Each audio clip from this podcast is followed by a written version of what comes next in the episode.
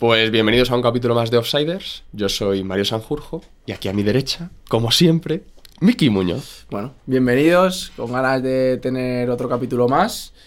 Y nada, yo creo que el capítulo de hoy, como siempre, os va a gustar mucho. Es eh, diferente en cuanto a que no es un jugador como venimos acostumbrados a ver, pero bueno, es una rama del fútbol muy interesante.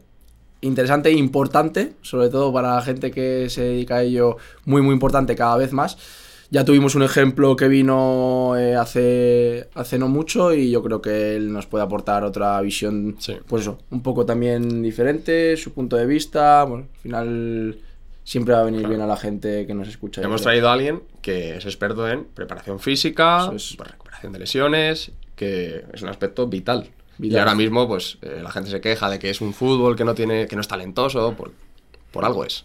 Por algo es. Así es. Cada vez la gente se preocupa más por el aspecto físico y, bueno, por el rendimiento físico. Así es, es muy importante. Así que, ¿quién nos visita? Nos visita hoy Beltrán Arenas. Eh, bienvenido, muchísimas gracias por venir y espero que pases un buen rato con Muchas nosotros. gracias. Muchas gracias. Eh, Miki, ¿cuántos años hace que nos conocemos?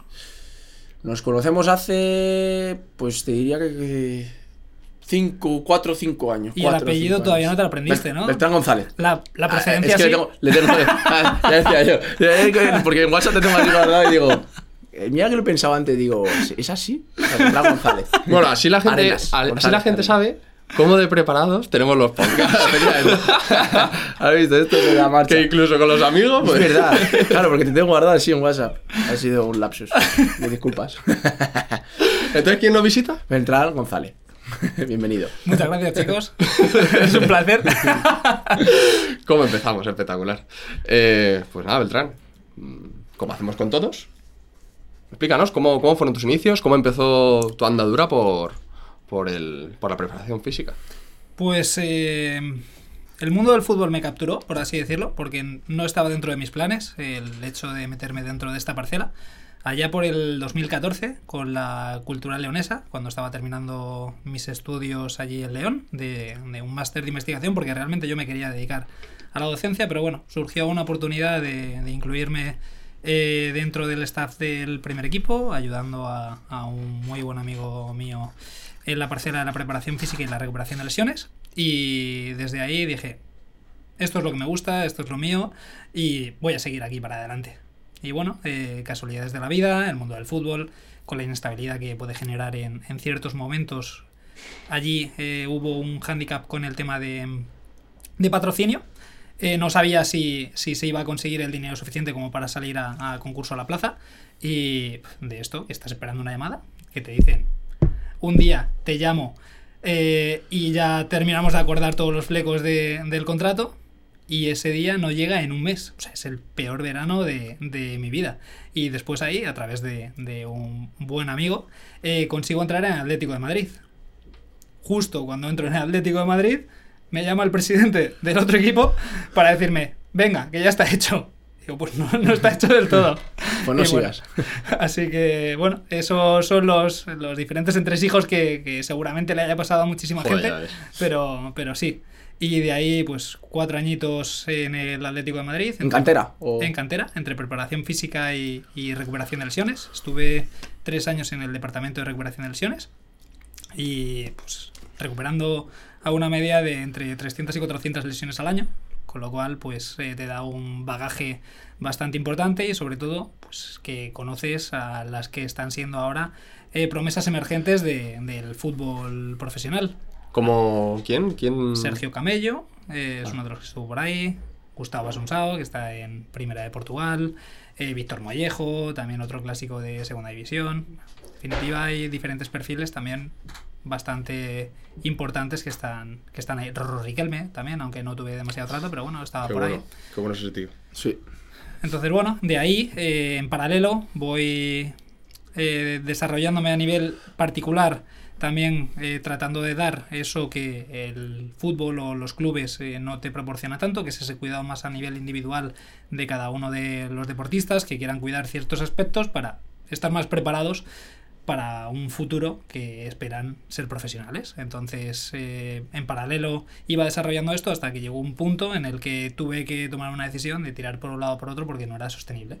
y a partir de ahí pues surgen los proyectos que a día de hoy estoy inmerso también entre Promovimiento y el actual que ha surgido hace muy poquito, que se llama Best Athletes, que es un centro en Majadahonda, en el que nos hemos juntado diferentes personas y tratamos de dar soluciones, entre otras también a los deportistas que tratan de cuidar esos aspectos de manera más eh, individualizada.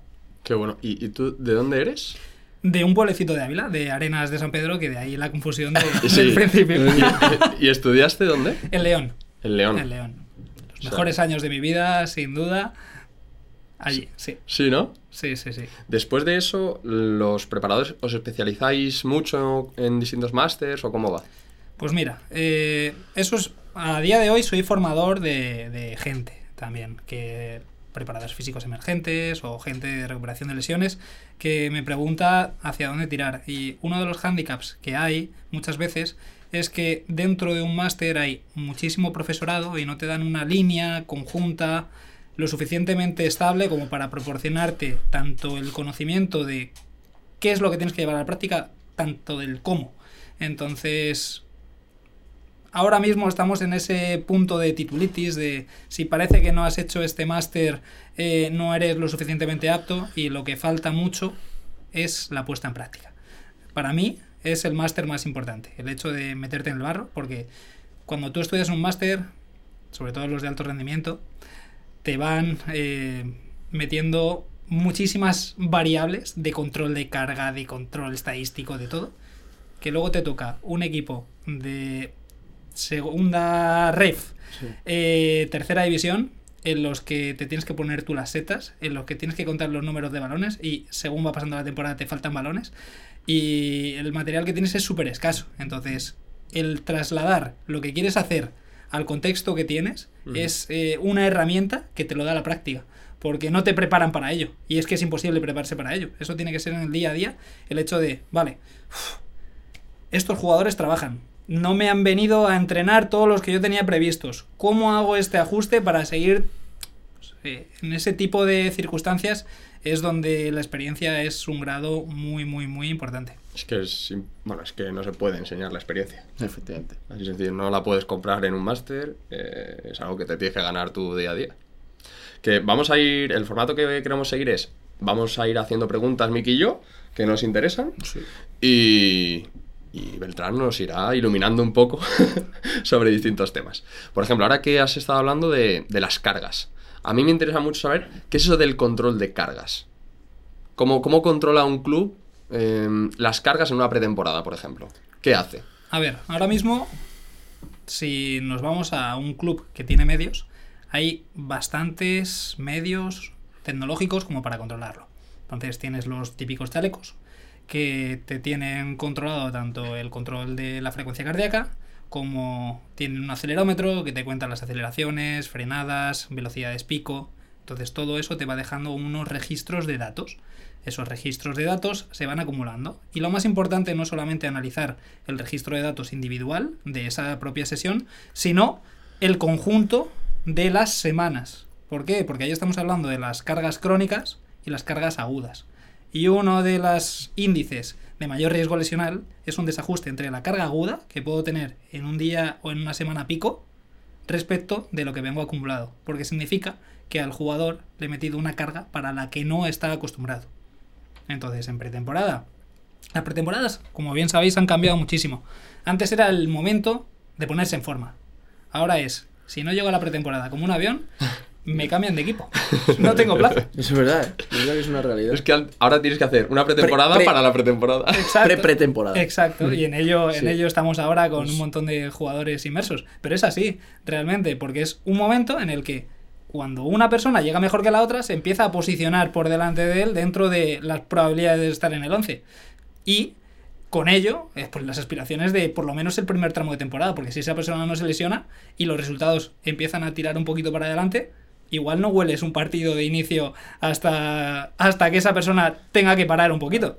Pero ¿y cómo, cómo gestionas tú? Porque al final un jugador termina la temporada, como quien dice, ahora en junio eh, y en julio vuelves a hacer la pretemporada. ¿Cómo haces esa pre- pretemporada? Porque también el jugador a lo mejor necesita descanso, necesita... Y lo necesita. yo- y por eso te digo que al final no es tan fácil, yo creo, el decir, no, tengo que entrenar para estar a tope la pretemporada. Ya, ya, pero es que llevas una carga de un año entero entrenando, que tendrás tus cosas, tendrás tú, habrás tenido tus lesiones. Eso yo creo que también es importante. Es fundamental, es fundamental. Y cada vez eh, me preocupo un poquito más por cuidar ese aspecto, sobre todo el emocional. Sí que es cierto que tengo la suerte de que las personas que trabajan conmigo, la gran mayoría, el entrenamiento está metido dentro de su día a día y no les supone una carga psicológica adicional, que eso es lo más importante. Porque lo más importante dentro de ese periodo transitorio, sobre todo, es dejar el margen para no meter un estímulo del mismo tipo, es decir, fútbol. Pero otros estímulos al cuerpo le vienen bastante bien y es un periodo muy muy bueno para trabajar otros aspectos que durante el resto de temporada es muy difícil por el estrés físico que le supone al organismo. Entonces, Como por ejemplo. el trabajo de fuerza máxima. El trabajo de fuerza máxima es uno de los mejores momentos para empezar a cubrirlo. Que ¿Qué es? Explícalo. el trabajo de fuerza máxima es cuando ya nos estamos metiendo en ciertas intensidades bastante altas. Esas intensidades bastante altas, lo primero de todo, hay que estar preparado para ellas. Tú a una persona de a pie que no tiene una cierta experiencia de entrenamiento no se lo puedes meter, pero una vez que te has metido ya dentro de una cierta cultura de entrenamiento a lo largo de, un tiempo, cuando lo empiezas a meter, esos son unos trabajos muy, muy, muy exigentes, que posiblemente te dejen una fatiga residual que te dure días. Si tú eso lo metes en temporada, o lo gestionas muy bien a nivel de eh, los volúmenes que le das a esa persona, porque siempre se ha dicho, y es una verdad, que el veneno está en la dosis, no es el propio elemento, sino es la cantidad de ese elemento que tú te tomas. Entonces, si controlas muy bien, puedes ir metiendo. De hecho, nosotros lo hacemos ciertos momentos con muy poquito volumen en los que poder seguir trabajando todos estos aspectos. Pero eso una vez que has creado los cimientos. Porque ese es otro de los problemas, que nos metemos a trabajar ciertos aspectos en la cúspide de la pirámide de rendimiento sin tener una base hecha. Entonces ahí es donde vienen muchos problemas luego de tensiones, lesiones y demás. Entonces, lo más importante es no volverse locos, porque ahora mismo estamos en, en una edad, en una era en la que eh, a través de las redes sociales, un ejercicio que digas tú, Dios, esto es, es la hostia. Perdón por decir esa palabra dentro. Realmente no le supone eh, un beneficio eh, más allá de, un 0,01%. Sin embargo, un trabajo estructurado en los que les vas dando una dosis de movilidad y estabilidad, unas dosis de fuerza, y eso lo vas haciendo de forma prolongada a lo largo de la temporada, te habilitan para crear una estructura que te va a dar el 80% del rendimiento físico de esa persona. Y el otro son matices, luego, una vez que tienes cubierto ese 80%. Pero cuando te quieres meter a trabajar dentro de esos aspectos antes de haber cubierto los otros, lo primero que no se aprovechan y lo segundo, que te pueden meter incluso en ciertas zonas de riesgo. Vol- Volviendo a lo de las cargas. ¿Cómo...? Imagino que cada... Los equipos que tienen los medios hacen una medición con, con chalecos o tendrán distintos... A diario. eh, a diario. A diario. En pretemporada, carga. sobre todo a diario, ¿no? No, no, en pretemporada y durante Normal. la temporada lo controlan a diario, para saber también si se han quedado un poquito lejos, se han quedado por encima y cómo poder hacer esos ajustes. Vale. ¿Cómo, ¿Cómo es posible que los clubes puedan, a través de esas mediciones, eh, conseguir que controlen la carga para que en los meses, por ejemplo, el Real Madrid, Barça, que te- Atleti, que tienen competiciones europeas, Copa del Rey, Liga, ¿cómo es posible que en ese momento de la temporada es cuando lleguen mejor? ¿Cómo controlan eso? Es muy difícil de controlar. Súper difícil de controlar. Y de hecho, eh, estar planteando toda la temporada para, para ese momento, desde mi punto de vista, es bastante irreal. Porque durante la temporada pueden surgir millones de circunstancias.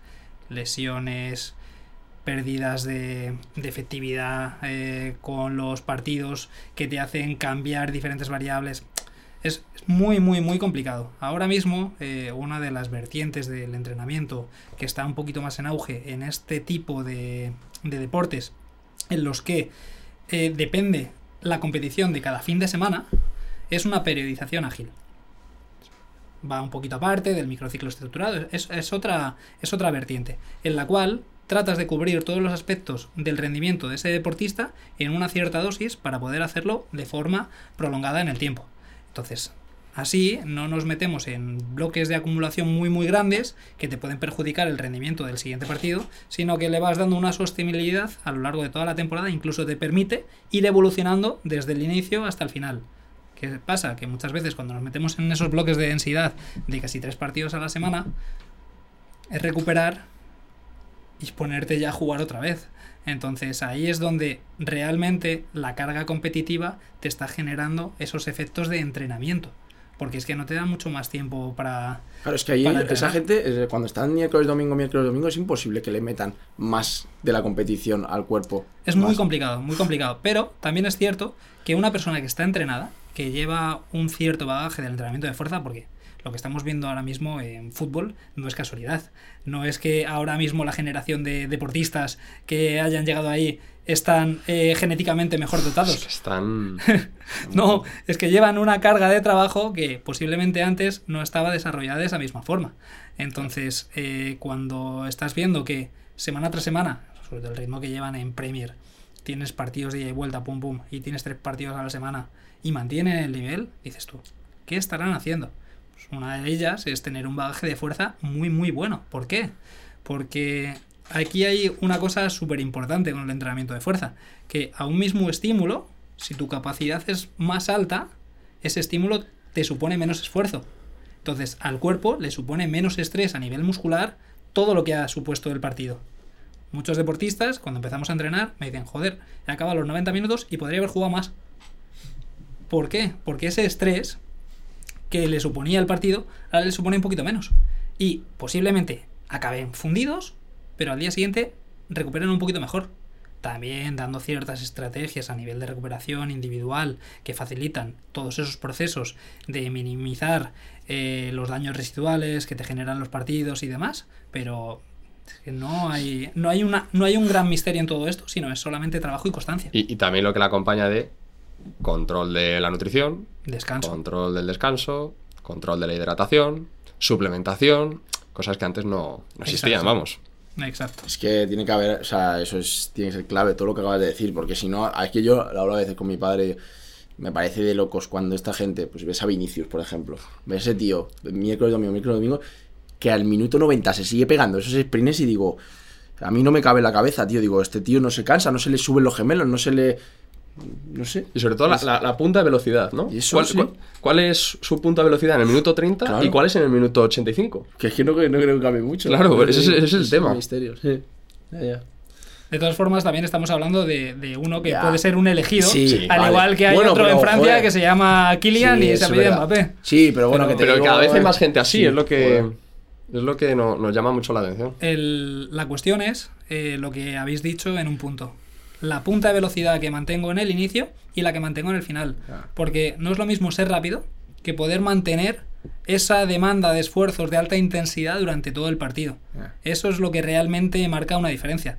Porque ah, ciertas eh, personas que entreno, no voy a decir su nombre directamente, pero les conocí diciéndome que eran jugadores de 60 minutos. Y le dije, pues para 60 minutos igual juegas en el, en el barrio de tu casa. Y ahora están en ligas profesionales, eh, pudiendo hacer esfuerzos de alta intensidad en el minuto 90. Entonces, bueno, que esto muchas veces pensamos, "Uf, no voy a llegar a esto en la vida. Y le empiezas a dar a tu cuerpo y tu cuerpo empieza a responder y se empieza a crear algo que es algo diferente a lo que tú tenías. ¿Qué piensas de- eso? Porque claro, la gente de fuera, cuando ve estas cosas, yo creo lo que se tiende a pensar es un poco. Este tío seguro que se toma algo, le darán algo más allá. ¿Tú crees que eso, bueno, aparte, obviamente, te- como dices, el tema de nutrición y tal, les darán sus cosas para recuperar bien, pero ¿tú crees que eso es ¿De- clave? ¿De, qué o- me estás hablando? No, eh, no sé, porque al final un aficionado que ve el fútbol, lo que, lo que dice, cuando ve a Vinicius en el minuto 90 tal, dice, esta gente está, me- vamos, le habrán dado de todo para que pueda estar, no Vale. sé, no que diga dopaje, pero vamos, que, No, sea- que diga... que dan suplementación Suplementación especial. Especial. Que no, encuentras en para farmacias o farmacias. Sí, no, algo así. ¿Tú crees? O es sim- simplemente pues eso, que tiene un trabajo detrás y que hace que pueda estar a ese nivel durante tanto tiempo. Te digo la verdad, Sí. no la sé. Ya. No lo sé, porque, Bueno, pero tu porque opinión- no está en primer equipo del Real Madrid. Lo que sí que es cierto que según va subiendo divisiones, eh, los perfiles de la gente cada vez son más elegidos. O sea, es decir, eh, al igual que en otros deportes, como puede ser el atletismo, no todo el mundo es capaz de correrse 42 minutos por debajo de 3 minutos el kilómetro. No está apto para todas las personas, incluso entrenando. Entonces, también ese cribado se va haciendo en deporte profesional. Y esos, deportes, esos deportistas, pues igual tienen un mejor perfil a nivel de desempeño aeróbico, otros a nivel de desempeño de velocidad y otro que combine un poquito de ambos. Entonces, ahí ya se va haciendo una segmentación por el perfil de la persona, que el entrenamiento indudablemente acompaña a todo ello, pero el perfil de la persona también tiene que estar ahí. Vale. Em, entrando en perfil de elegidos, a mí una de las cosas que más me llaman la atención es cuando yo veo a Messi, veo a un... A ver, eh, es un, genio, pero veo a una persona de 1,70, de 70 kilos, que choca con gente que le saca 20 kilos y 10 centímetros y los tira al suelo y no son capaces de tirarle a él. ¿Cómo, cómo es posible eso? Porque hay aspectos físicos que o sea, no, no se pueden dudar, ¿no? Si tú pesas 90 kilos y otro pesa 70, pues generalmente tú podrás aplicar más, más fuerza. ¿Cómo- ¿Por qué pasa eso? Pero hay otros aspectos físicos que son de la física y te implica el cómo colocas tu cuerpo también para recibir una carga. Entonces, por la ley de palancas, esto ya es bastante friki, ¿eh? Sí, sí, dale, es, que es, es una pregunta un poco capciosa. Pero, pero por la ley de palancas, eh, tú puedes generar mucha más fuerza desde diferentes ángulos. Entonces, sobre todo, si a una persona que es más grande tú te metes más abajo, es muy difícil moverte. Nosotros en entrenamiento trabajamos mucho lo que se llama la posición de base. Es a partir de la cual tú puedes salir hacia adelante, puedes girar 180, salir en diferentes direcciones, vaya. Y esa posición es la que tiene que hacerte fuerte, fuerte. Entonces, a partir de ahí, aplicar fuerza. Pero es que ese aplicar fuerza, ya no solamente tener una estructura grande, sino saber cómo aplicar la fuerza. Y tengo el caso eh, de, de un jugador que entrené en León, que me diría como yo, 1,70, él te dirá 1,73, eh, 70 kilos de peso, o incluso un poquito menos, que le veías pegarse con centrales a la media punta, con mucha calidad, y no había quien, cuando bajaba al culo, le moviese de ahí. O sea, era espectacular. Espectacular cómo podía manejar su cuerpo. Y no había forma. ¿Por qué? Porque cuando tú te pones en diferentes ángulos, es muy difícil generar esa, esa fuerza en contra. Y es lo que te puede dar ventaja. Y aparte, teniendo ese centro de gravedad más bajito, luego te permite en esos primeros metros sacarle un poquito más de provecho que una persona que tenga una envergadura mucho más grande.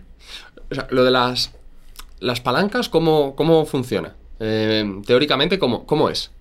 A ver, metidos dentro de, Sí, sí, sí, sí. del apartado de que estamos hablando de los choques, Sí. tú tienes un brazo de potencia y uno de resistencia. ¿Vale? Entonces, a partir de ahí, si haces que tu brazo de resistencia sea muy grande, eres débil. Que es lo que te separa del punto de- del eje, ¿vale? Y, y el suelo, en este caso. Entonces, cuando estamos hablando de este tipo de jugadores, es- te lo voy a trasladar al rugby. La gente de rugby, cuando placa, se mete muy abajo a la hora de generar ese impacto. Y todo lo abajo que se puedan meter es lo que les hace ser más efectivos a la hora de ese choque. Entonces, en fútbol, lo mismo, cuando tú te viene un choque y eres capaz de apalancarte de tal forma que reduzcas tu ángulo respecto de, de la vertical, te va a hacer mucho más fuerte. O sea que lo mejor, si alguien viene a chocarme, lo Abajo. mejor en vez de hacerme grande, lo mejor es hacerme bajo, ¿no? Abajo- Encogerme un Abajo poco. y fuerte. Abajo y fuerte. Sí, de hecho, si tú vas por la calle y ves a alguien que te va a impactar, no te vas a hacer grande. No, te vas a proteger. Es una posición, es una posición de defensa innata que tenemos dentro de nuestro de nuestra genética. Entonces, eso trasladado al fútbol es lo que hacen genios como, como puede ser Messi. Lo llego a hacer antes, lo llego a saber Pues antes y estoy en primera. Eso te iba a decir. Cago la leche. Pues sí. a, mí se- a mí ese tema ya se me complica más. que ya me lo puede decir Beltrán, que ese tema de meterme ahí abajo y generar puerta. Porque tú eres más de distribuir juego. Claro, porque él es muy, es muy estiloso, él también, Sí. va, va muy luego- Miki es la magia, es de los que se saca la paloma del Claro. sombrero en el partido. Eh, y con esta piernetilla. No, no puedes ser un jugón e ir agachado. Tienes que ir ahí, esbelto. Pim, pim, pim. pim. Es interesante. Y otra cosa que te quería comentar, que vamos, que nos contases. ¿Tú qué eh, opinas de nos ven muchos chavales, de hecho chavales jóvenes que a lo mejor están en esa etapa que dices tú, pues yo sé, cadetes, eh, juveniles, más bien cadetes. ¿Cómo crees que es importante el tema del entrenamiento aparte del fútbol para un chaval? Porque claro, hay gente que a lo mejor sus padres le dicen, no, no, no te quiero que te pengas ahora a hacer ejercicios de fuerza, a hacer ejercicios más específicos, porque lo ven que esté mal, sin conocimiento alguno, porque obviamente eso suele ser desde fuera, porque piensan que es malo el ponerte a levantar pesas o tal. ¿Cómo lo ves de importante tú que un chaval, y sobre todo, más bien, ¿cómo lo ves? No, ¿cuándo crees que es bueno el que alguien se ponga a trabajar este tipo de cosas? Si levantas pesas, te vas a quedar pequeño toda la vida. Sí, ¿no? no, sí. Es lo que se Eso, es, decía eso es lo que se dice, eso es lo que se dice. Eh, lo que pasa que eso está completamente infundado. Según tengo entendido, estaba sacado de ciertos estudios eh, demográficos que analizaban la estatura de los niños africanos que tenían malnutrición y tenían trabajos forzados de pequeños. Entonces estaban comparando su estatura con la de estatura de, de sus coetáneos que no estaban realizando ese tipo de trabajo y de ahí que, que estuviesen un poquito más menguados, pero ya no era por el trabajo extra que estaban haciendo, sino por todos los déficits a nivel nutricional que, que tenían. A ver, eh, este es un tema eh, que a día de hoy todavía no está tremendamente extendido. Y es, eh, un deportista se forja desde muy pequeñito. Si tú ves los, ¿sabéis la disciplina que es alterofilia, que es levantamiento de peso? Sí. Vale. Eh, los niños chinos, ¿a qué edad empiezan a entrenar? Pues igual empiezan entre 5, 6, 7 años a levantar peso. A levantar peso. Eh, ¿Eso les hace ser más pequeños? No, seguramente no. ¿Les hace ser más potentes? Sí. ¿Te digo que tiene que empezar tu niño que quiere jugar al fútbol a levantar pesos desde tan pequeño? No. Pero se pueden emplear ciertos trabajos en los que se le vaya generando esa cultura de tienes que cuidar estos aspectos si quieres estar bien haciendo eso que te gusta. Y eso creo que es más a nivel de educación. Y creo que es importante también que se tenga en consideración. Porque más allá de, de lo que te va a reportar en ese mismo momento a nivel físico, te va a reportar el entendimiento y el cubrir esos primeros estadios de técnica, de cuidado artromuscular, que ya incluso en infantiles y cadetes se ven carencias brutales a nivel de movilidad de los niños, pegan estirones muy muy rápidos en los que empiezan a generar tensiones en diferentes grupos musculares, rigideces, brutal. Y a partir de ahí tienen esa transición de ser un niño a ser un adolescente con el crecimiento de masa muscular innato, porque al final tiene que crecer, Sí. porque es el puro desarrollo biológico. Y empiezan las lesiones a nivel muscular, porque no tienen preparada esa asimilación de el estrés que ese músculo puede recibir a una intensidad que antes no manejaban. ¿Por qué? Lo que hemos hablado antes, capacidad y demanda. Entonces, cuando al niño le empiezan a dar esos superpoderes, que es el crecimiento o el aumento de esa masa muscular, esa potencia, y a esa potencia no le estás dando es, e- esa sostenibilidad, ese sostén de, de generarle esa coraza, esa armadura, que es lo que te proporciona un entrenamiento bien estructurado, ese el jugador seguramente sea un deportista con pies de barro, que a la que lleva un poquito se venga abajo. Es un poquito ese, ese handicap. Y, por ejemplo, em, cuan- el otro día tuvimos a, a Sergio Castel. Él pesa. ¿Cuánto pesa? ¿90 kilos? o algo así? Sí, en torno a 90. Y claro, a él le decían, oye, tienes que bajar peso. Él eh, físicamente eh, es una mole, es todo músculo, porcentaje de graso muy bajo. Eh, ¿Es posible bajar músculo en, en, una per- en un, en un futbolista? Posible es. Sí, ¿Recomendable? afecte, claro. Bueno, veremos. Eh, también, eh, bueno, a Sergio no le conozco personalmente, eh, pero siempre hay que analizar un poquito diferentes variables eh, a nivel de rendimiento. Eh, ¿Cuál es lo que a él le destaca dentro de su posición? Eso. Entonces, en base a eso, también poder decir, oye, mira, tienes que afinar un poquito más o ahí estás perfecto. Lo que le haga ganar esos duelos aéreos, esos primeros metros, ese duelo entre rivales para bajar pelota, descargar de cara, girar y demás.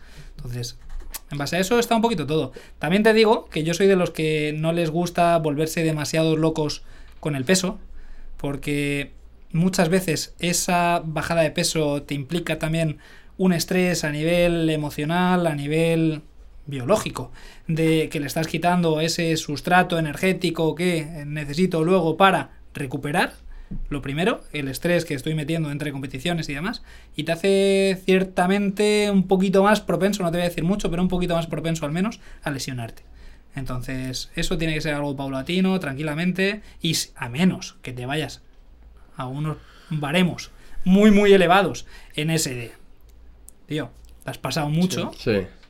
Tenerlo con una consideración un poquito más relajada. Y al contrario, por ejemplo, el, las imágenes que salían de Goretzka, el del Bayern, que de un momento a otro salió, pues eso, ganó 5 kilos de músculo.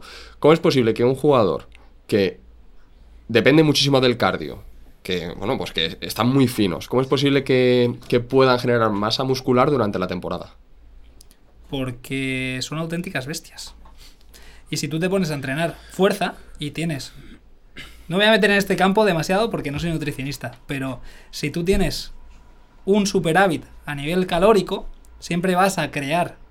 Entonces, si a ti te controlan la alimentación y te están dando por encima del requerimiento que tú estás utilizando, siempre vas a crear un poquito, aunque sea durante la temporada.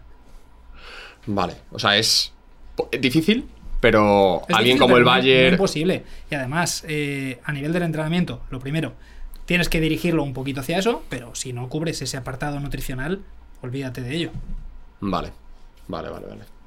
Y ahora que comentabas lo del tema emocional, ahora eh, que hemos dicho que además, eh, pues eso, eh, tú estás mucho más dedicado también al tema de recuperación de lesiones y tal, eh, ¿tú crees que es muy importante o afecta mucho el factor emocional a, al de- a que el deportista, en este caso el futbolista, eh, tenga lesiones durante la temporada? ¿O sea, afecta de manera Sin muy duda, te diría. Sin duda, ¿Sí? sin duda. Porque nosotros somos emociones, nosotros somos animales, realmente. Y estos animales nos eh, traducimos al entorno a través de reacciones bioquímicas. Esas reacciones bioquímicas con nuestro estado emocional cambian dentro de nuestro cuerpo. Y hacen, por ejemplo, que cuando tú estás en un estado de estrés tengas un mayor número de cortisol, Cortisol. catecolaminas y demás, y eso te hace que estés bombardeando a ciertas depósitos de glucógeno para que estén más presentes dentro del flujo sanguíneo y demás, y empiezas a reducir elementos de recuperación, empiezas a aumentar rigidez de músculos. Entonces, cuando el cuerpo entiende que está en una situación de incertidumbre, todas las reacciones que va a tener son peores. Sin duda. Dentro de todo, hay un estrés controlado y un estrés que no. Hablamos de esos elementos que puedes tener dentro de, de tu pensamiento que dices tú, no lo tengo bajo control y no sé cómo controlarlo. Estados emocionales con pareja, con entornos eh, de futuro, que son fútbol hay muchísimos, sobre todo cuando Sí. nos metemos en verano Sí. o en, postem- eh, en, fin- fin- en final de temporada, es brutal. Y todo eso te hace que cuando tú hagas un apoyo, te pueda pegar un latigazo o no, con mayor o menor probabilidad. O sea, es algo que está Sin duda, ¿eh? muy estudiado. Sin duda. Te diría. Y en recuperación de lesiones es lo mismo.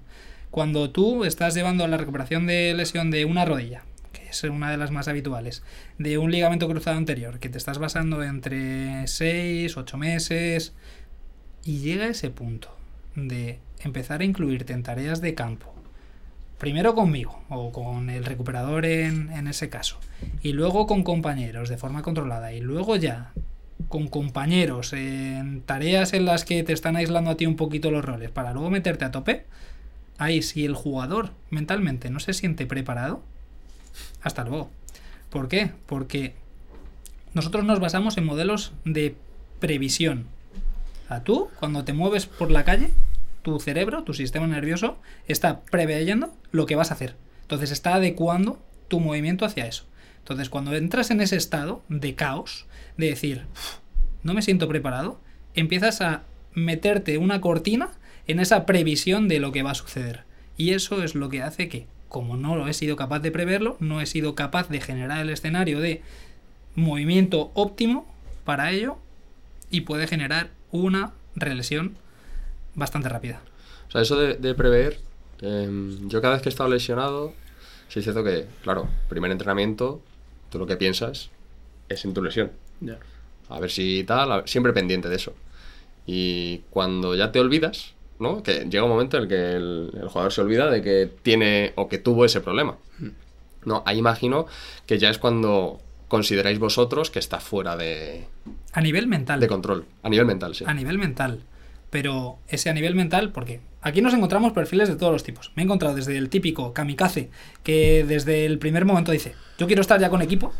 Dices tú, chico, te falta, te falta bastante camino todavía por recorrer, hasta el que está reventando todos los parámetros de fuerza, de velocidad, de resistencia, incluso por encima de los que tenía antes de lesionarse y por encima de los que estaban desarrollando sus compañeros de equipo. Y todavía no se siente preparado.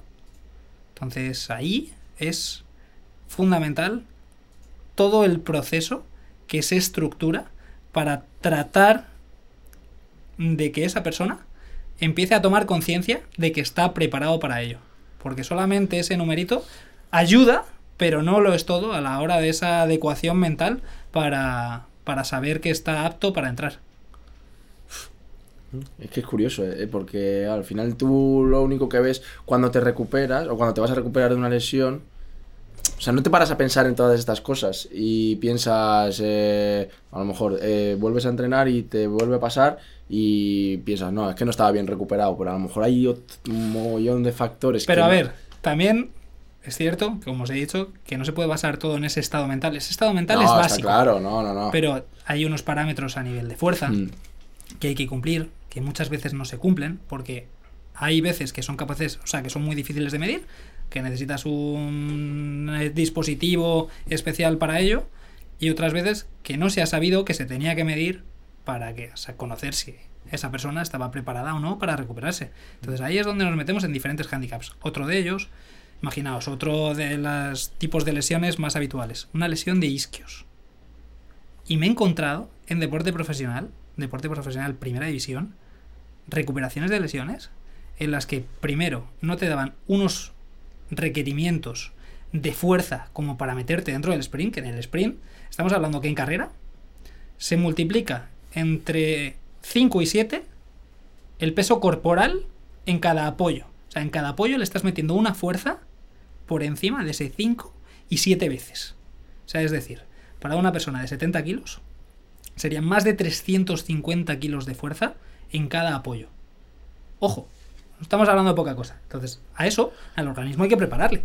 No le puedes lanzar directamente la típica de, no, que salga y que pruebe. No, a ver, ese que salga y que pruebe implica muchas cosas. Entonces, tenemos que tener esa conciencia de, a ese jugador hay que prepararle, hay que prepararle en todos sus estadios, desde un control de caos absoluto, en la que no hay incertidumbre, dotándole de esos valores de fuerza y demás, trasladándoselos a esas acciones que tienen ellos de forma recurrente como sprintar, cambiar de dirección, saltar, chocar, etcétera, y luego meterles en el caos de los compañeros, que ahí es donde entra lo que os hablaba antes de la predicción.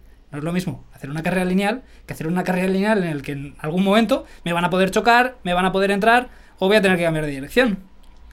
No. Es, es todo parte de ello. Y de hecho, una de las cosas también muy importantes que, que se ha visto ahora hace no demasiado a través de- del estudio de, de la mente, de la neurociencia, es que al deportista lesionado le viene muy bien verse y recrear los movimientos que hacía antes de lesionarse. Dices visualizarlo. Visualizarlo. No, no, no real, No, no, sino no. en su cabeza, una Exacto. visualización. Exacto. Eso ayuda a volver a crearte esos mapas mentales de cómo tenía que hacerse eso. Y todos esos circuitos que se activaban a la vez para dar lugar a ese movimiento, se activan de una forma bastante similar. Y eso es algo súper, súper interesante que se puede hacer en casa, sin ningún tipo de problema. Que no implica un gasto adicional enorme. Lo único es el conocimiento de que eso te va a ayudar a generar ese efecto. Yo he visto alguna herramienta de esas. Hmm. em, por ejemplo, una, una extensión de rodilla, que lo que le hacen es le ponen unas, Gafas de realidad unas. Oculus y, y él no tiene que mover la rodilla, pero lo visualiza y manda un poco de estímulo a la, a la. Ahí también, desde hace mucho tiempo, se utilizan las terapias de espejo, en las cuales tú mueves una pierna, la pierna sana, te pones un espejo y miras. Y tratas de imaginarte que estás moviendo a la otra pierna también. Y la otra pierna está moviéndose, pero no se está moviendo evidentemente como esta. Pero tú estás viendo que sí. Entonces al cuerpo, al sistema nervioso, ya le estás dando ese input de puedes moverte de esta forma y, y lo estás consiguiendo. Y la recuperación es muchis, es que es, es alucinante. Parece, parece una tontería, pero es alucinante el efecto Lo bien que, que viene. tiene. Es fundamental. No, no, es que a mí me sorprendió. Pero bueno, estará súper estudiado, eso seguro. Vamos, seguro, seguro, seguro. Está- no, es que es curioso todo lo que, lo que comentas y yo creo que es un poco por lo que te ha tirado a lo mejor más por re- eh, centrarte más en el tema de recuperación de lesiones que más la preparación física, ¿no? Igual te A ver, Es que es vital, Vale, ¿eh? Pero, ahí son las dos cosas, porque realmente una lesión no está recuperada si no llegas a unos valores Bueno, de rendimiento. Claro. Entonces tienes que conocer todo el proceso. Lo que pasa que lo que sí que distingue es que un recuperador de lesiones tiene que ser especialista o experto en rendimiento. Uno de rendimiento no tiene por qué serlo en recuperación de lesiones. Entonces, al final, el mundo me ha colocado ahí. Ya, ya. Pero Por por, eso. eso. por eso mismo tú piensas que sería clave, vamos, muy importante, que en todos los equipos de cierto nivel, que bueno, no sé si lo sabrá, porque obviamente no ha llegado a esos niveles, pero que aparte de la figura del preparador físico, haya una sola figura de recuperación. eh, Cada recuperación. vez la hay de Más. forma más extendida y más reconocible. Sí, sí, sí. No sé, en primera división, segunda división, imagino que sí. Ahora estamos hablando de Pero- staffs de casi 10 personas. Ya. ¿eh? A ver, es que. Bueno, pero en segunda red, primera red, no sé yo si todos los equipos tienen. Todos eh, no, pero cada vez más sí. Un recuperador. Lo Sí. cierto también es que en muchos clubes modestos se utilizan perfiles de gente emergente. O sea, gente emergente sale de carrera y se mete directamente en clubes. Entonces, no tiene, pese a que tenga conocimiento, no tiene todo ese bagaje a nivel de la recuperación que tiene gente que ya lleva más recorrido dentro de todo esto. Entonces, A ver, yo, yo lo pienso, la importancia que, que tienen los. Tanto preparación eh, como el fisio, como el recuperador. Claro, tú imagínate, estás pagando en primera y segunda división, ¿vale? Sí, A un tío 20.000 euros al mes. sí. Tres meses de lesión son es 60. mucha pasta. Sí, sí. Y, Entonces- y has dicho 20, pero Sí, sí, me he puesto ahí algo Con 20 normalito. Has sido muy conservador. Algo Con 20 normalito. Estás pagando el mínimo, ¿eh? Estamos hablando de, No, no, digo netos, 20 netos, o sea, 400 brutos, ponle. estamos hablando de gente que de media puede estar cobrando en torno a 3 millones de euros. 3 millones de euros. Imagínate en el caso de los que están cobrando 15 o 20. Claro, lo, lo, que, que, le puede suponer eso, el no estar disponible dos meses. Es que el. A ver, claro, yo eh, eh, me voy al impacto económico, pero. Joder, una lesión como Gareth, Gareth Bale. Joder, te cuesta mucha pasta las lesiones de ese tío. Y, Sí, que- y vale, te lo llevas al Madrid, pero llévatelo a cualquier otro equipo de primera división, que es que te cuesta 20.000 euros al mes, o Te cuesta- 30.000 No, o y por eso 40.000. yo creo que es muchas veces por lo que dicen los clubes. "Pff, ¿Le firmo? Pero si es que de, de 10 meses que tiene la temporada ha estado lesionado 3. Dice, o dos, sí, ha jugado, ya, ya, pero es que ha estado lesionado 2 o 3 meses, que eso es un montón. O sea, que no es. pues Sin más, para el, el, el punto, digamos, de importancia vital que tiene un buen staff eh, Total. en, primera división. Tengo que segunda. decir, tengo que decir que esto lo está escuchando bastante gente, que esta figura, tanto la del preparador físico como la del recuperador de lesiones y el fisioterapeuta, no está pagada.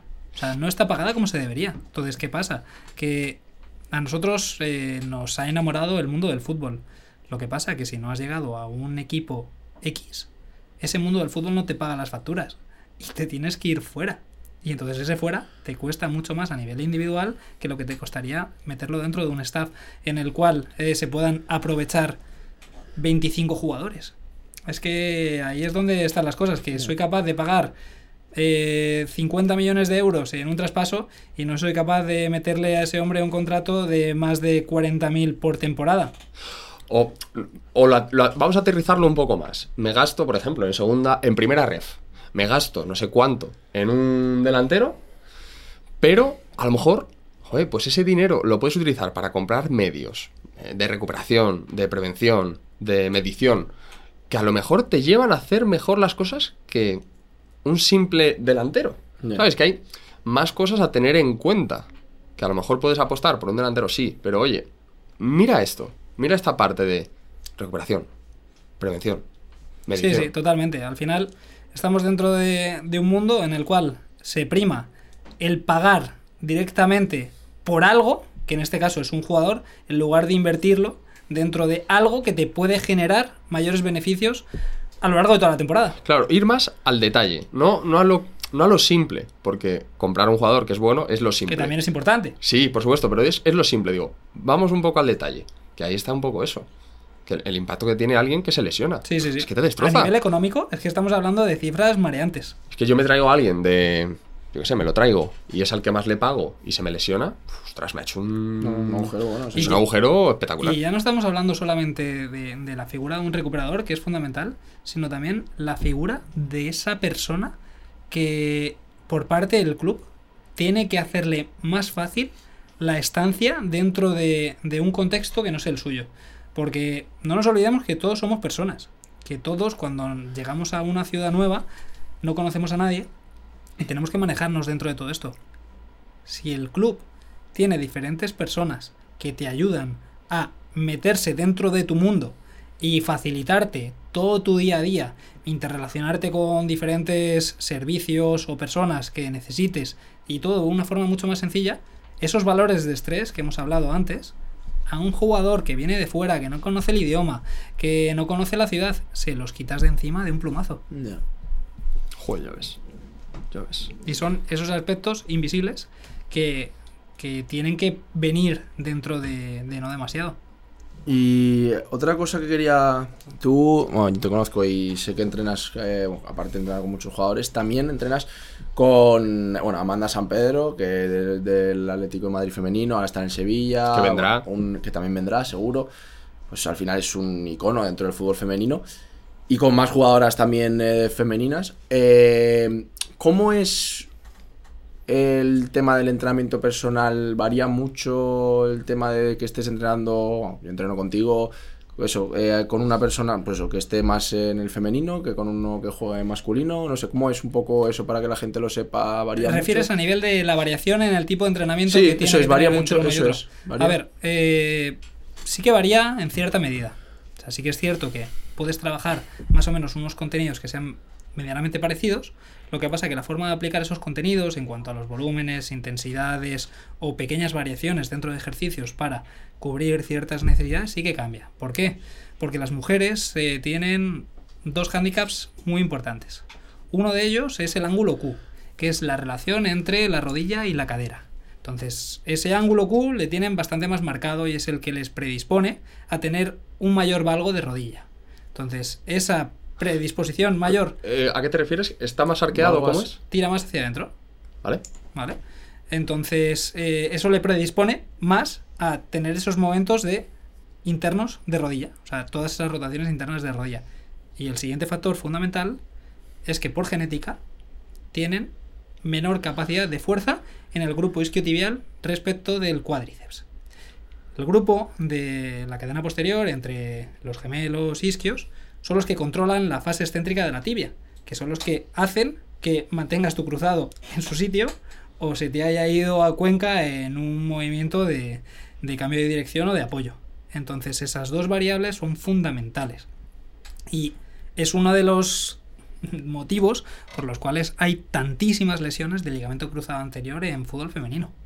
Entonces, a todo eso, si le juntas luego los ciclos hormonales, que nosotros estamos así, somos planos. Y es una maravilla, pero ellas están así, a lo largo del mes.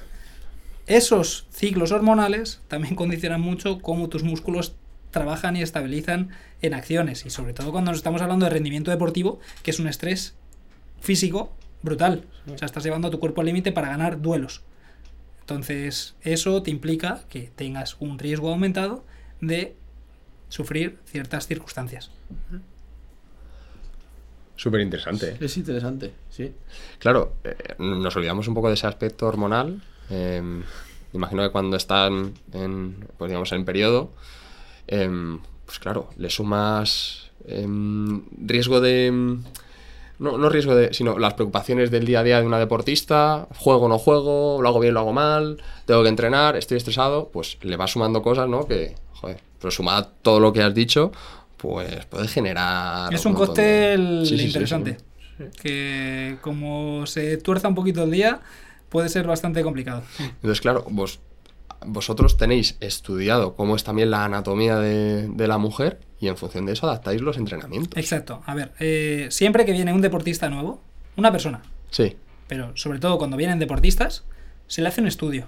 Se le ve cuáles pueden ser sus puntos débiles a nivel de trabajo de movilidad y estabilidad articular, a nivel de fuerza y a nivel luego de capacidad gestual en los desplazamientos más habituales. Aceleraciones, deceleraciones, cambios de dirección.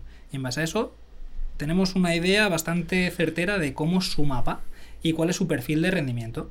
Que ahí nos metemos en las necesidades individuales que tenemos que empezar a cubrir para hacer que ese deportista sea más robusto. Es decir, que le cubramos un poquito lo que es toda la base de la pirámide de su rendimiento, para que luego podamos ir construyendo hacia arriba con los diferentes elementos que hemos hablado, que te dan ese 20%, pero el 80% le tenemos que empezar a cubrir ahí.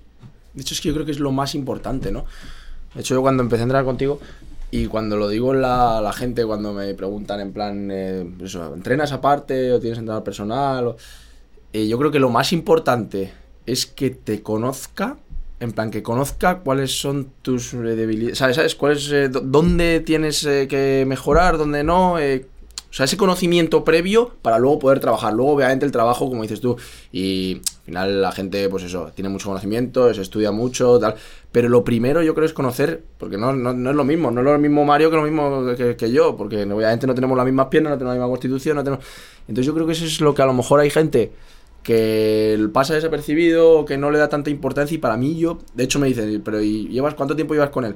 Le digo, "Si es que no hay nadie que me conozca tanto como él lo que yo necesito en todo momento. Entonces es, yo creo que es lo más importante en este tema de, de entrenamiento personal, de recuperación de lesiones. Y eso que has dicho eh, me pasa con el resto de gente. O sea, al final cambiáis de clubes. Llegáis a un staff nuevo. Ese staff nuevo que tiene a su cargo otras 25 almas. Claro. que tiene que empezar a conocer. O sea, es demasiada información a la hora de, de empezar a poner ese protocolo de trabajo hacia cada uno de ellos. Sin embargo, esas personas que os acompañamos a lo largo de todo este tiempo, os vamos generando esa línea de trabajo ya individualizado hacia vuestras necesidades que hacen que cuando cambiáis de entrenador, de club o de lo que sea, no variéis a mal esa respuesta física. Claro, es que para, para el que quiera, digamos, mejorar su condición física, sobre todo para la gente que nos escucha, que juega al fútbol, eh, este señor no te entrega una plantilla que ya tiene estandarizada. No, y dice, mira, ah, que quiere ganar fuerza, pues espera, cojo esta plantilla de ganar fuerza y te la doy. No, no. Te hace un estudio muy amplio de cuáles son tus características y en función de eso va a adaptarse. Claro. Sí, porque a lo mejor hay Te va a que- diseñar. eso es. A lo mejor hay cosas que no necesitas tanto como tú piensas que necesitas y él lo ve y no te va a mandar eso, te va a mandar otro que, es lo que necesitas. Quiero ganar velocidad y, Claro. y- y te pones ahí a hacer sentadilla Claro. porque crees que ha- eh, haciendo tus piernas más grandes pues vas a correr más. Y él te dice, no, no, no, haz este ejercicio y ¡pum! Y te destaca esa, esa punta de velocidad. Y es un poco lo que hablábamos también con Javi Ledes cuando vino, el tema de lo que has dicho ahora tú, Beltrán, del tema de acompañar en el camino. eh, en una temporada al final son 25 jugadores. Es complicado que el- la figura del preparador físico, sobre todo en categorías a lo mejor un poco más bajas, eso te conozca tan a fondo, que conozca tanto, te, te conozca tanto a ti. Entonces, por eso yo te lo decía el otro día, que para mí es importante y yo creo que se puede compaginar bien el hecho de que tú tengas también una persona de fuera que te conozca. Porque, joder, eh, es que el preparador físico tiene mil cosas como para tener que estar encima uno a uno viendo qué es lo que necesita cada uno. La temporada sigue, hay partidos, hay tal. Entonces, por eso yo creo que la figura del entrenador personal es muy importante a la hora del futbolista. Total. A día de hoy, eh, nosotros seguimos un poquito la estela de la corriente que viene de Estados Unidos. Y en la NBA, ya en la época de Jordan, Jordan se llevaba a su preparador físico al hotel de los partidos. Y estaba completamente aceptado. Completamente aceptado. Y ahora, por suerte, cada vez nos excluyen un poquito menos. Eh, de muchísimos jugadores y jugadoras que llevo, tengo relación directa con los preparadores físicos del, del staff, en los que les digo lo que hemos estado trabajando, cómo lo orientamos y por qué. y ellos me dicen la carga de trabajo que estaban planificando para ellas y cómo la van a distribuir a lo largo de la semana. Esa, esa unión, esa unión es necesaria entre esas dos partes, porque además el jugador o la jugadora necesita o quiere esa atención más individualizada para cubrir sus necesidades más al detalle y el staff necesita saber lo que se hace y cómo se hace. Yo, yo creo que la, la figura evolucionará a algo parecido a lo que es un representante. Todos los jugadores tienen su representante, oye, mira, necesitas esto, habla con mi representante. Pues yo creo que llegará a un punto en el que todos, todos los jugadores tendrán su propio preparador físico personal. Que quiere decirte algo todo el staff del, del club, oye, habla con mi preparador físico. Y será algo muy normal, como normalizan el tener un representante. Sí, Sí, sí. yo creo que sí. Bueno, para yo quiero hacer una última pregunta. Vale. Em, llevas jugadores jóvenes, em, jugadores que, bueno, pues que están del salto ese de juvenil a, a, a ya fútbol real, digámoslo así, ¿no? Sí. Em, ¿cómo, cuéntanos un poco cómo, cómo son los problemas que ellos te, te cuentan, eh, porque al final mm, nos escucha gente joven que está en ese paso y, y queremos que sepan que, que, pues que hay mucha gente que Que no comparte sus solos. mismos problemas. Eso es. Sí, eh, al final, en etapas de formación vives en un universo paralelo, realmente. Ya llegan incluso las cámaras de televisión, sales en Telemadrid, en Real Madrid TV, te vas a torneos internacionales que televisan por cadenas principales, empiezan a llamarte medios de comunicación, haces entrevistas. Y parece ya que estás dentro de la órbita del fútbol profesional y no, y no.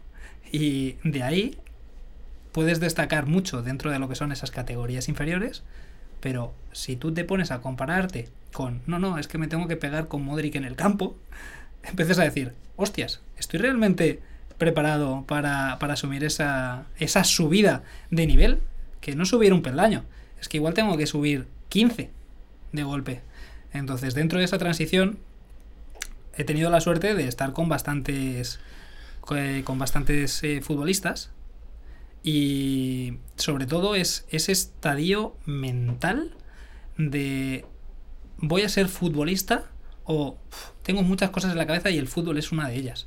Eso es algo que a mí me ha llamado mucho la atención, porque aparte de que todo futbolista o aspirante a futbolista que se precie ese apartado físico lo tiene que empezar a, a moldear, tiene que empezar a cubrir esas demandas de intensidad que se van a tener en esos clubes a los que aspira a estar, porque en primera división el volumen de esfuerzos de alta intensidad y el, y el volumen de, de demanda que te suponen a nivel individual cada una de esas acciones que tú tienes que te van a destacar para poder asentarte en tu posición o para ver los toros desde la barrera, es básico y lo tienes que cubrir. Entonces, en el momento que tú tienes eso y tienes la mentalidad más o menos adecuada para centrarte en lo que estás haciendo, es fundamental. Porque eso, por ejemplo, en, en otros países no pasa. No pasa en el sentido, de- imagínate, Brasil, el niño que se le da bien jugar al fútbol, se mete ahí y ese es su plan A. Y posiblemente no tenga plan B. Aquí no te digo de no tener plan B, pero sí que el plan A, que sea más... que tenga bastante peso. Vaya, que se le pueda dar esa trascendencia a la hora de tomar ciertas decisiones para volcarte en esto. Porque no deja de ser un trabajo. Que eso estamos en una edad, cuando estamos en categorías de formación, que psicológicamente te faltan muchas cosas eh, por conocer, por desarrollar y sobre todo ese entendimiento de lo que es la vida. Y dentro de lo que es la vida ya es, vale, el fútbol es mi pasión, pero es que también puede ser una forma de poder vivir a lo largo de, de muchos años y me va a implicar también cierta serie de, de condicionantes, como no poder ir con todos mis amigos a salir por ahí todos los días, tener que ir pronto a casa y descansar, ir con el pesado de Beltrán a entrenar uno o dos días en semana para ir cubriendo esos, eh, esas demandas de, de trabajo físico que necesito. En definitiva, diferentes cosas. Pero luego es, ya te digo, el, el hecho de decir, soy futbolista. Y eso se, se- se huele. Tú cuando das con ese perfil de, de persona que está ahí, le miras a la cara, te habla con total tranquilidad. Yo son los que llamo almas viejas. Y dice, voy a jugar al fútbol, voy a ser profesional. Esa gente, si no llega a profesional es porque le han cortado una pierna. Pero, pero tiene muchísimas más probabilidades de, de llegar ahí arriba. Y una de las cosas que a mí me encanta hacer a lo largo de todo este camino es esa labor de mentor, guía, padre, porque trabajamos con gente muy muy joven en la que desde sus casas muchas veces lo que recibe son obligaciones y lo que yo trato de darle solamente es información y ordenada de una forma determinada dentro de todo esto. Y también he tenido la suerte de estar dentro del proceso longitudinal con muchas personas que les pueden dar también un poquito perspectiva de qué son ciertas cosas. Porque también cuando vas a dar ese paso, ese paso de un jugador que ha destacado en cada uno de los equipos en los que ha estado en categorías inferiores y luego le dicen, no, no, que tienes que ir a este club que está en segunda ref a prueba. Dice, ¿cómo a prueba? Que no me firman. No, no, a prueba. Ese miedo a fracasar, ese miedo a fracasar hay que gestionarlo. O sea, ese, esa capacidad de, de meterte a los leones directamente sin saber si te van a dar una lanza o vas a ir con las manos al descubierto, hay que aprender a trabajarlo desde pequeños, desde muy pequeños. Es que qué, difícil es eh, ser tan joven, que tengas tanta responsabilidad y que en, en un periodo de tiempo tan corto tengas que tomar decisiones Sí. tan importantes. Y la poquita importancia que se le da a día de hoy todavía desde clubes y desde familias. Es que pensamos que los niños que tenemos, que se les da muy bien jugar al fútbol, son máquinas o son adultos. Y no, no, no, son niños que tienen que empezar a conocerse a ellos mismos, a saber qué es lo que quieren y a saber qué es lo que tienen que hacer para llegar a un sitio u otro. Nosotros hacemos esto para, uno, para padres y familiares y también para los chavales, que, que no lo tenéis hecho. es que no lo tenéis hecho. Hasta que no firméis un contrato de cuatro años por 300.000 euros, no lo tenéis hecho. Nada, absolutamente nada. No, no, es que cada vez se ven más ejemplos, es que esa es una realidad. Y los padres no penséis que no, mi hijo sale de juveniles, ha metido 30 goles, le ha metido 30 goles en división de honor y le va a querer. Y espérate, ya verás quién le va a querer. Sí, sí, totalmente. totalmente. No, pero y al revés también, porque no nos olvidemos que incluso en juveniles, muchos de los chicos físicamente todavía no se han terminado de desarrollar. Entonces ese chico que igual en juveniles eh, no estaba jugando tanto, puede que pegue un cierto cambio y que esas habilidades que ha tenido que ir desarrollando porque físicamente estaba por detrás del resto, luego en el momento en el que des ese paso madurativo a nivel biológico que le haga poder estar al nivel que sus compañeros, le haga destacar. Entonces, no lo tenéis tampoco Sí, claro, todo es perdido. no, no, está claro, es que es así. Es una visión como la otra, es que... Porque- Sí, totalmente. Lo malo que tiene el fútbol de, de edades formativas es que los desarrollos biológicos de uno y otro deportista son súper dispares. Claro. Te encuentras desde el niño que con 15 años, en casi primero de cadete, tiene barba ya, Claro. y del otro que con 21 todavía no le ha salido ni bigotillo casi. Eso, Entonces, eso implica que a nivel físico pues haya una diferencia muy, muy, muy significativa, Así que también es. hay que tenerla en cuenta a lo largo de, de todo Eso esto. es. Ni, ni lo tienes todo hecho, ni lo tienes todo perdido. No, no, está claro. Y más con esas edades, cuando eres tan joven. Espectacular. Qué guay, tío. Y no Eh, solo eso, sino que también eh, muchas veces también dependes del entrenador. Bueno, Del entrenador. La figura del entrenador. Que ese entrenador apueste o no por ti, independientemente de que tú seas apto o no apto para jugar ahí. no, no, está claro. Si, veces. si tú mentalmente no te has planteado de... Porque eso me pasa muchísimo con, con eh, los jugadores y jugadoras que llevo a lo largo de la temporada. No estoy jugando. Y ya soy una mierda. No eres una mierda, eres el mismo jugador que eras antes, lo que pasa es que no estás jugando porque, por lo que sea, el entrenador ha decidido que no vas a jugar.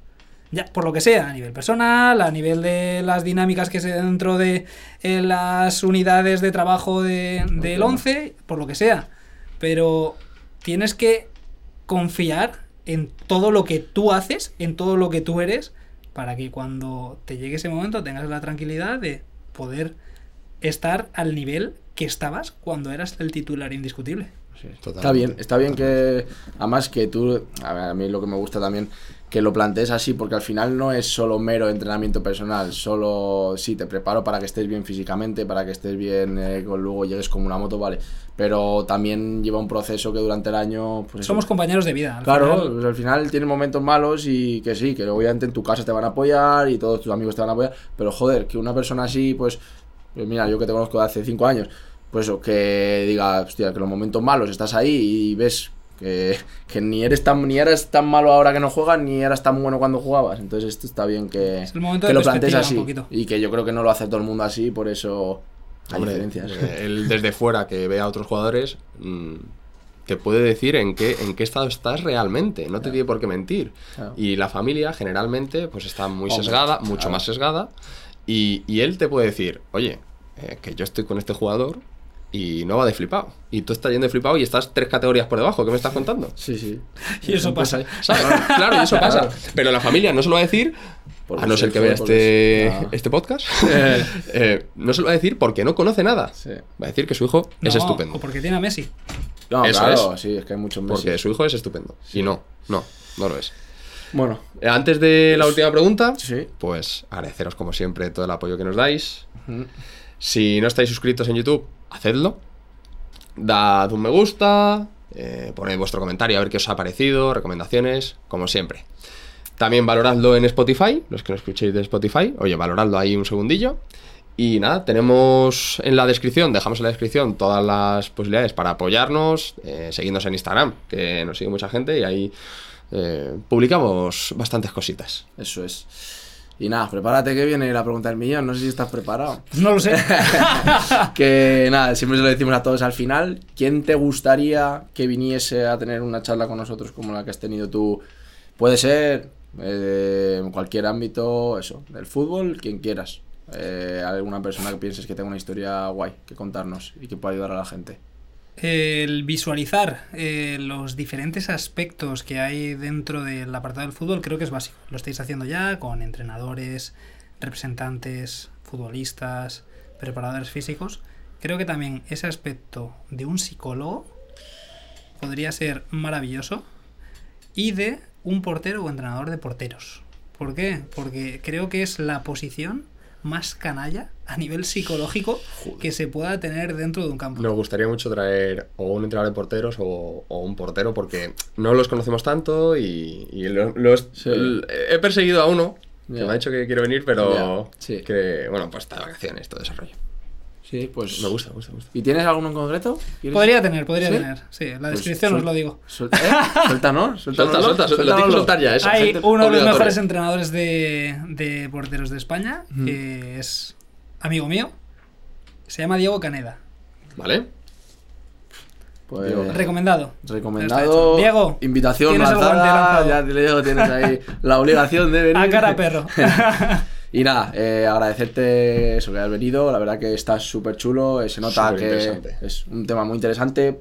Cómo lo cuentas, cómo lo vives. Al final es un tío, un currante nato y eso en tus palabras se, se ve. Y yo creo que la gente le va a volar mucho porque es un tema que, como hablamos en su día, cada vez es más importante en la vida de un deportista, futbolista. Y ya está muy guay. La verdad que a mí me ha Es encantado. que, nosotros traemos, nos encanta traer historias de futbolistas, estoy seguro de que es lo que más os gusta, pero para que tengáis un mapa completo del mundo del fútbol, de lo que engloba ser futbolista, es, el cosas. aspecto físico es, Sí. es que es vital, sí, sí. vital. Y cada vez más. Así que mil gracias, ha sido súper interesante. Muchas gracias a vosotros. Muy bien. Bueno, hasta la semana que viene. Sí, entonces, la ¿no? semana que viene más y mejor. Bueno, dependiendo de vacaciones. Bueno, es verdad. Tenemos que irnos, ¿no? A la playita. los bueno, adiós. Adiós.